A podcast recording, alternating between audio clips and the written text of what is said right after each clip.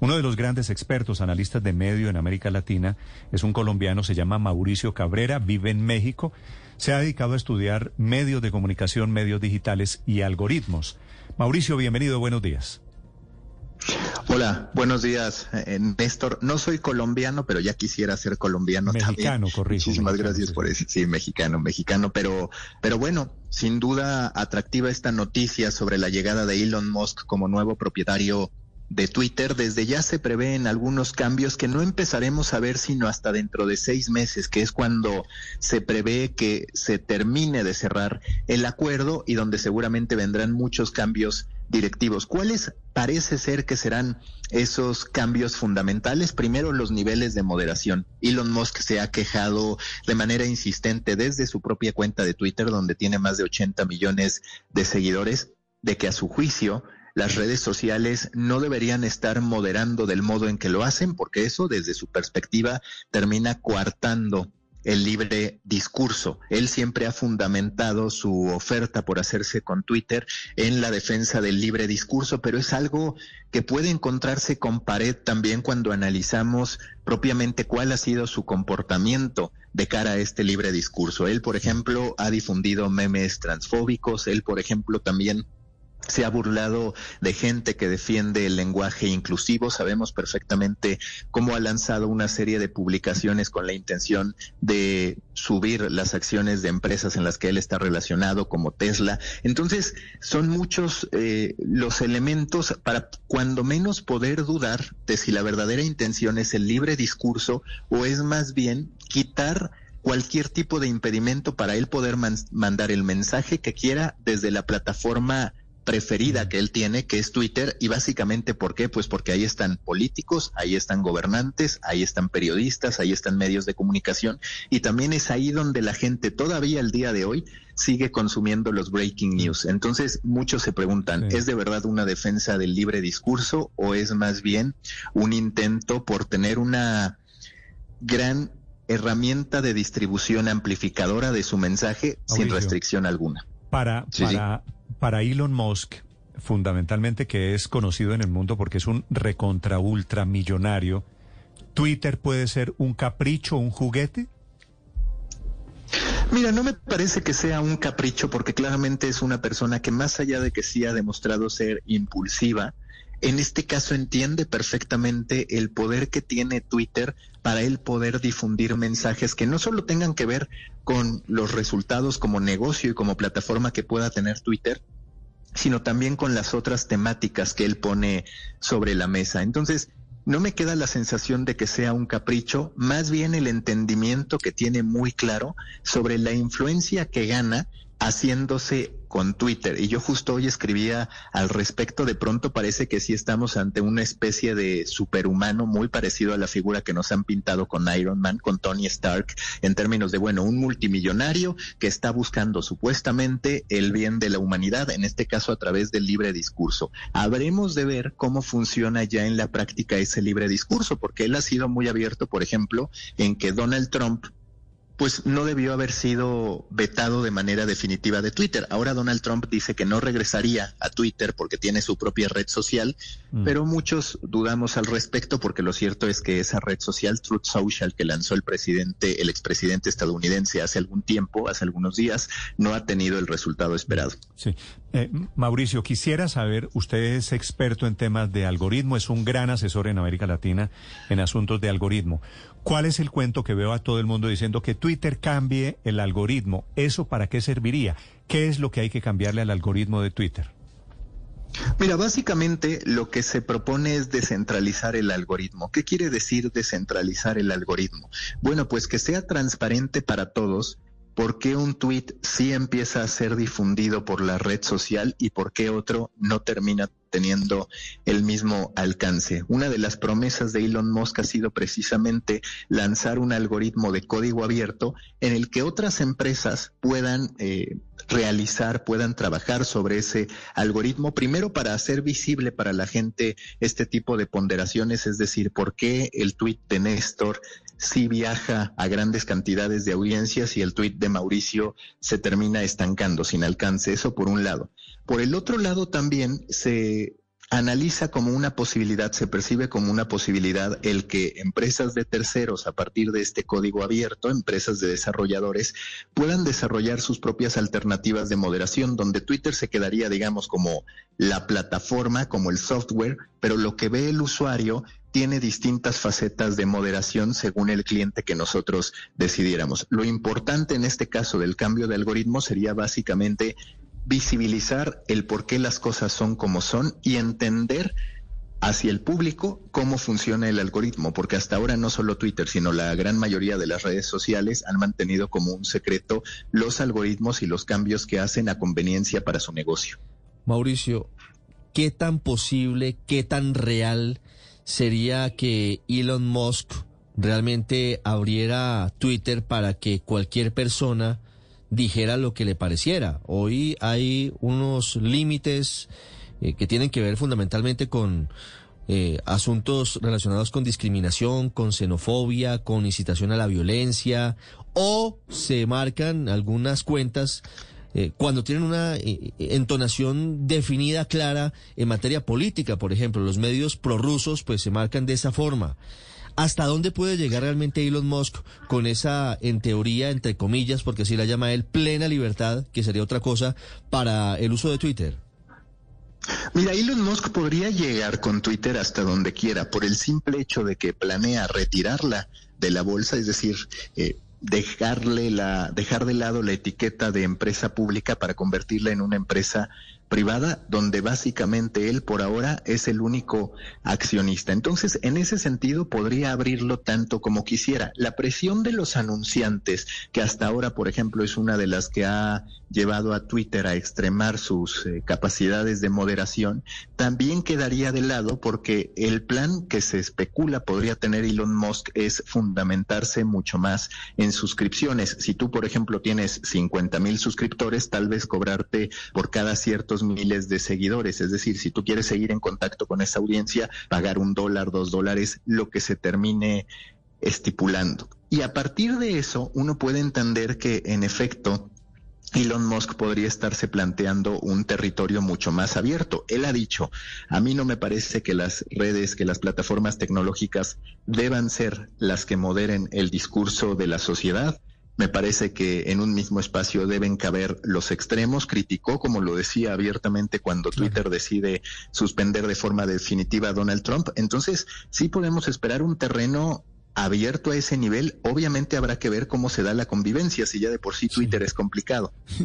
Mauricio, uno de los temas que él ha propuesto es el acabar con el spam o con los bots. Aquí en Colombia decimos con las bodegas. ¿Lo ves posible y qué repercusiones crees que tendría? Mira, yo desde hace tiempo, alguna vez platicando con una persona de Twitter, hablaba de eso. Me parecía que tenía todo el sentido que en una red que maneja tanta información que en una red donde hay políticos, gobernantes, periodistas, medios de comunicación, sería muy importante validar a la persona que hay detrás de una cuenta. Y lo que me respondieron, al menos en ese momento, es que Twitter no podía hacerlo. ¿Y por qué dicen o decían que no podían hacerlo? Porque hay muchas cuentas que utilizan seudónimos que están en el anonimato a veces dicen por temor a represalias, otras tantas por temor en términos de inseguridad. Es decir, eh, en el marco del movimiento Me Too, por ejemplo, pues hubo una serie de mujeres que decidieron utilizar eh, algunas cuentas falsas, no, no sus cuentas de siempre para poder expresar sus denuncias. Lo mismo podríamos decir de un empleado que está molesto con su empresa y que de pronto quiere salir a dar un mensaje sin necesariamente quedar expuesto. Esa es la parte negativa, pero si tú me preguntas, sí sería muy útil tener esa validación, esa autenticación en términos de decir, bueno, me queda muy claro que Néstor es Néstor y así irnos eh, a toda escala para poder tener como mínimo la claridad de que estamos hablando con personas y no con robots, porque es cierto que se ha convertido en un caos, sobre todo cuando estamos ante tendencias eh, sobre discusiones sociales determinar si estamos discutiendo con seres humanos o con bots y que eso precisamente ha derivado no solamente en desinformación, sino también en estrés, en ansiedad, hasta en enojos artificiales, porque puede que nos estemos molestando con lo que leemos y resulte que esos posteos no fueron hechos por personas, sino por cuentas artificiales, por bodegas o como decimos en México, granjas de bots. Sin duda es uno de los grandes temas. Sí puede haber una solución a ese respecto, pero es cierto también que en este libre discurso se puede terminar opacando a aquellos pues que consideraran que el anonimato es una mejor forma para poder expresar algún tipo de denuncia, reproche o queja. Respecto de eso mismo, la verdad que parece que Elon Musk va a tener que responder a un reglamento a la carta de todos los usuarios, porque por un lado está la gente que no quiere bots, pero por otros lados, eh, sin anonimato, por ejemplo, no podría haber existido la primavera árabe. ¿Prevé usted que pudiera empezar a haber mayor regulación sobre las redes sociales a partir de esta compra de Elon Musk de Twitter?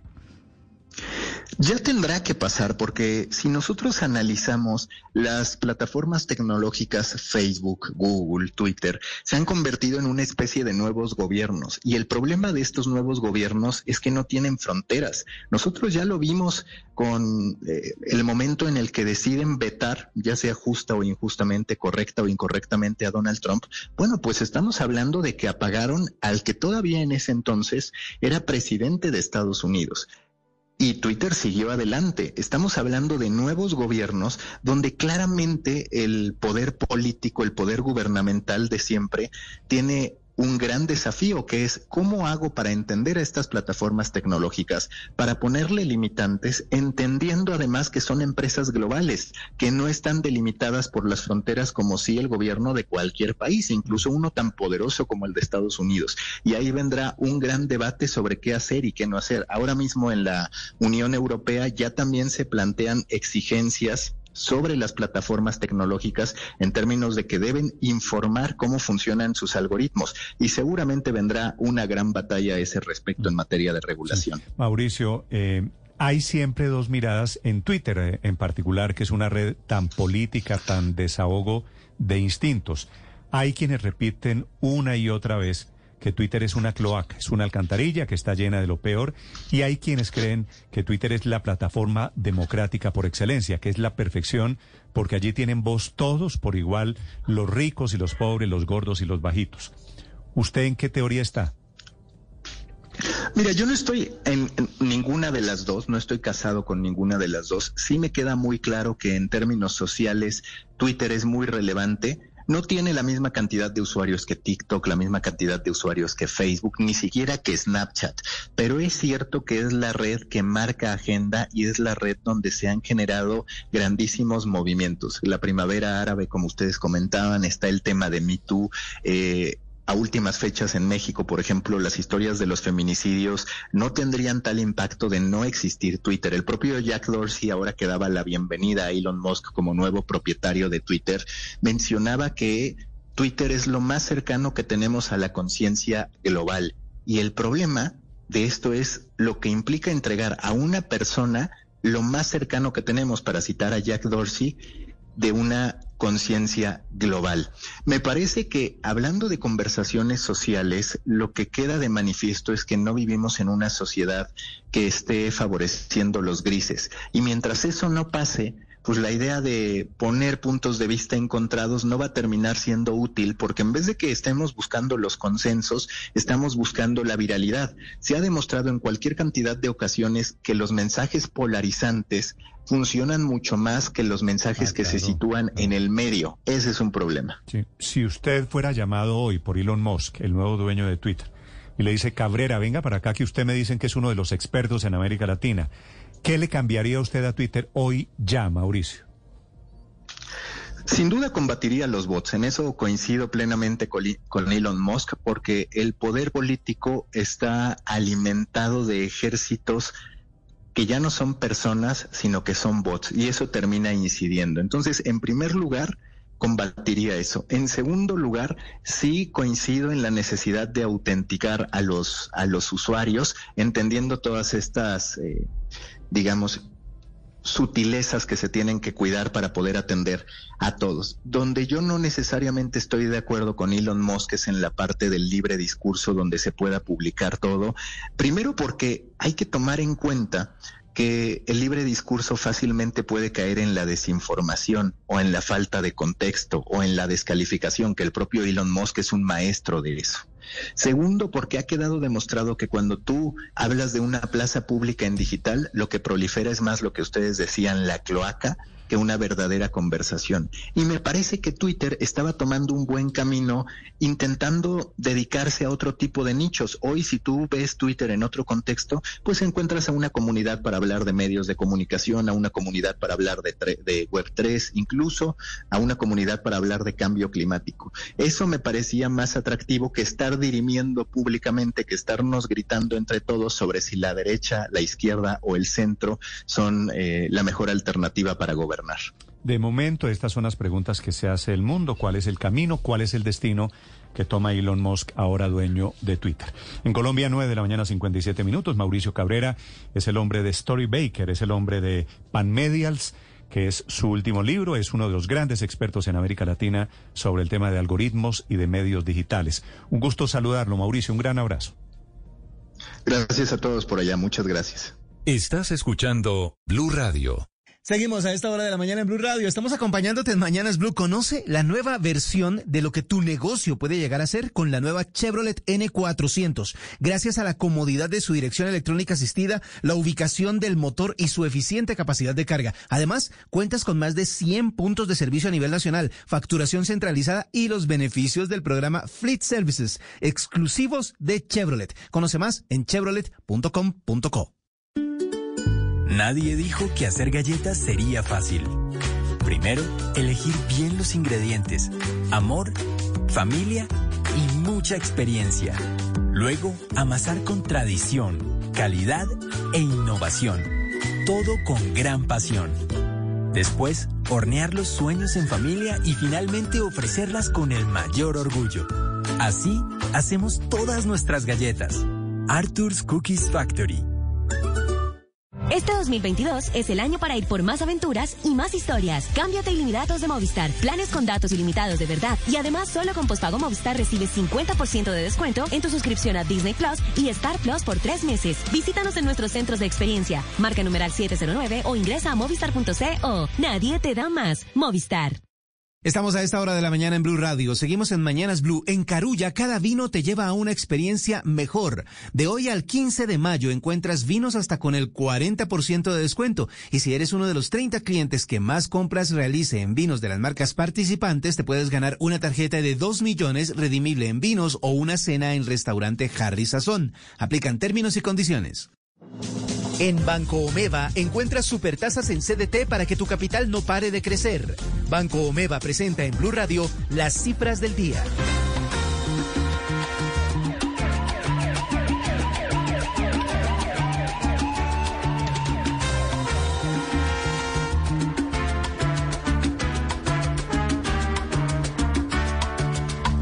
Ya le cuento por esa música al fondo, una cifra del día, Víctor. Ranking Néstor de los departamentos más y menos competitivos del país. Esta es una nueva medición que hacen la Universidad del Rosario y el Consejo Privado de Competitividad que toma mucha relevancia. Miden aspectos como la fortaleza de las instituciones, infraestructura, TIC, salud, etcétera. Décimo lugar, Boyacá se mantiene frente al año pasado. Noveno lugar, Cundinamarca se mantiene también. Octavo, Quindío se mantiene. Caldas se mantiene en el séptimo lugar. Valle del Cauca cae a la sexta posición. El año pasado eh, estaba en la cuarta posición, es decir, pierde competitividad. Quinto lugar Atlántico, también pierde dos puestos. Cuarto lugar Risaralda, tercer lugar Santander, le va muy bien porque escala tres posiciones. Segundo lugar Antioquia se mantiene en esta segunda posición y Bogotá se mantiene en el primer lugar como la zona más competitiva del país. Las menos competitivas, zonas muy abandonadas y olvidadas del país. Amazonas, Chocó, Guainía, Baupés y Bichada. Allí debería ir dirigida mucha política pública de la nación. Una mujer la acera entera por quinta vez. Y en un zaguán entra y se da un trago para olvidar que el día está flojo y no hay clientes para trabajar. Un carro pasa muy despacito por la avenida maestro Rubén Blades hoy, W? Porque el señor Rubén Blades Bellido de Luna va a recibir la medalla de las artes de Harvard, la, más, la máxima distinción que ofrece eh, esta, esta universidad a un latino. O sea, la primera vez que un latino se gana o le entregan esta medalla. Él es egresado de Harvard, él estudió ciencias eh, políticas allá en 1985 y decidieron hacerle la entrega de esta medalla que estaba planeada para darle, dársela en abril del 2020. O sea, lleva dos años esperando la medalla, pero es que obviamente a esa hora, a la hora de, de entregársela, pues estábamos iniciando la pandemia y suspendieron absolutamente todos los actos eh, y aplazaron.